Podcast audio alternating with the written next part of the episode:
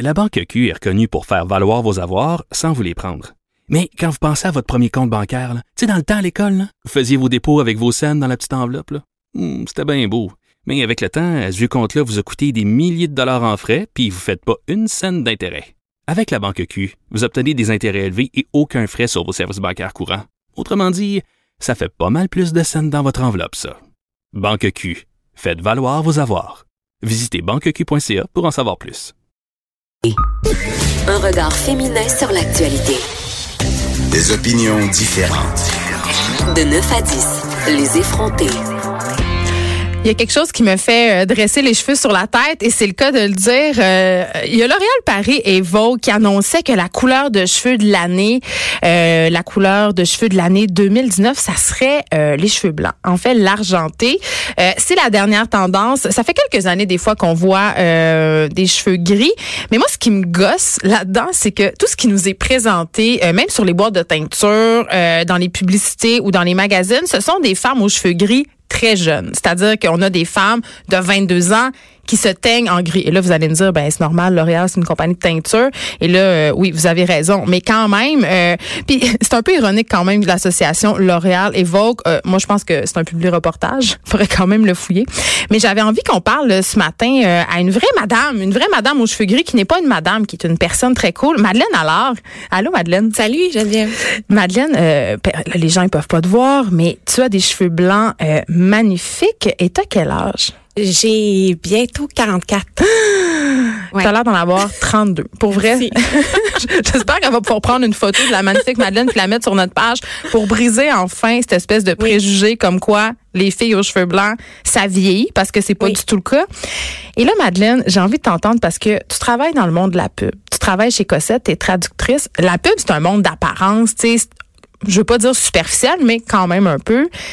Comment c'est perçu dans ton milieu le fait que tu t'assumes avec tes cheveux blancs?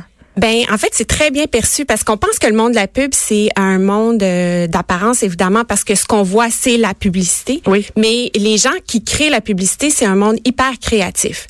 Donc, c'est des gens qui euh, sont souvent très originaux. Donc, ça passe très bien. euh, mes, mes cheveux, euh, je me, je me fais souvent parler de mes cheveux au travail, euh, puis par beaucoup d'autres gens aussi, parce que ça, ça surprend. Euh, dans le bon sens. Mais euh, non, ça passe très bien. Puis euh, en fait, euh, comme tu disais, je, ça vieillit pas. Mais en fait, les gens, ma couleur de cheveux, ce qui est drôle, c'est qu'étant donné que mon visage a l'air jeune.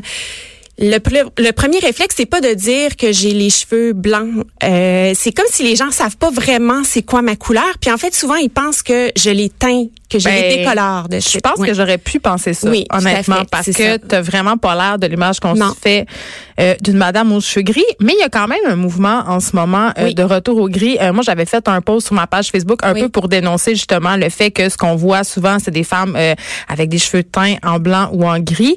Puis il y a- il y, a beaucoup de femmes un peu plus vieilles, des femmes de 50, 60 ans, qui me disaient, je trouve ça beau. Sur les autres, mais moi, je suis pas prête.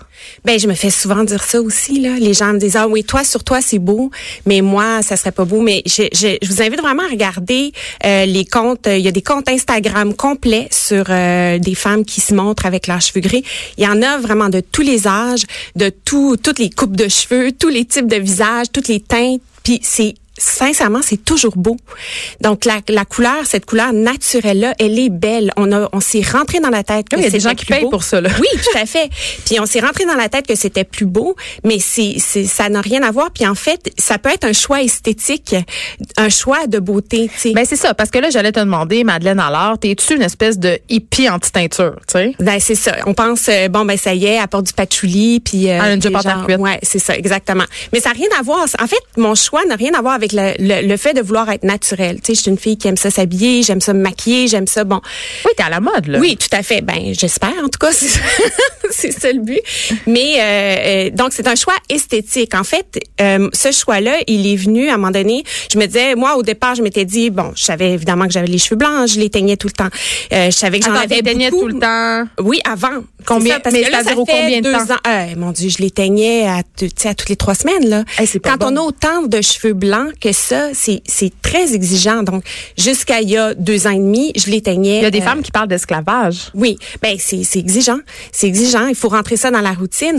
Mais honnêtement, c'est pas ça qui m'a fait balancer euh, du, du- qui m'a fait prendre cette décision. là C'est pas le fait de devoir me teindre les cheveux.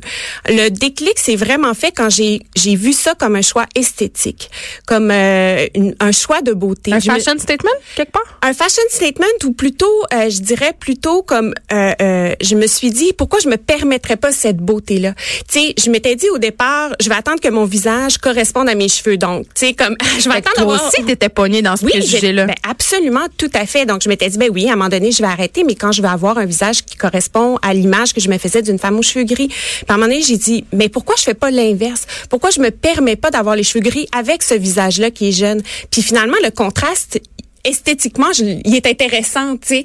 Ça fait, ça fait beau, ça fait quelque chose d'assumé. Puis en plus, ce que je trouve, c'est qu'à partir du moment où on lâche certains dictats, où on se révèle, il y a plein d'espaces qui se libèrent pour pour être, pour euh, pour s'exprimer. Donc en fait, c'est c'est pas l'idée de revenir à quelque chose de naturel, quoi qu'il y a des avantages évidemment de ne plus se teindre les cheveux, mais c'est plus l'idée de, de créer de l'espace pour être quelque chose d'autre que dans des normes qu'on se fixe. Peu importe que ce soit les cheveux ou autre chose au fond. Parlons-en euh, de ces avantages-là, Madeleine, parce que, euh, bon, là, ça va surprendre les gens encore plus. Tu es la maman solo parentale de quatre enfants. Oui.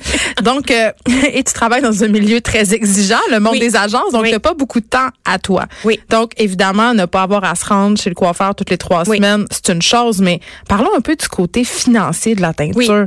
Est-ce que tu as déjà calculé combien d'argent tu sauvais en pas en, en, allant pas justement te teindre? Ben, j'allais pas chez le coiffeur. Ah, tu te le faisais maison? je me le faisais maison. C'est granole. OK, je sais pas si c'était c'était bien du peroxyde, fait que pas sûr que c'était granole. Oh! en tout cas, c'est économique. Oui, c'était plus économique. Donc, j'allais pas chez le coiffeur.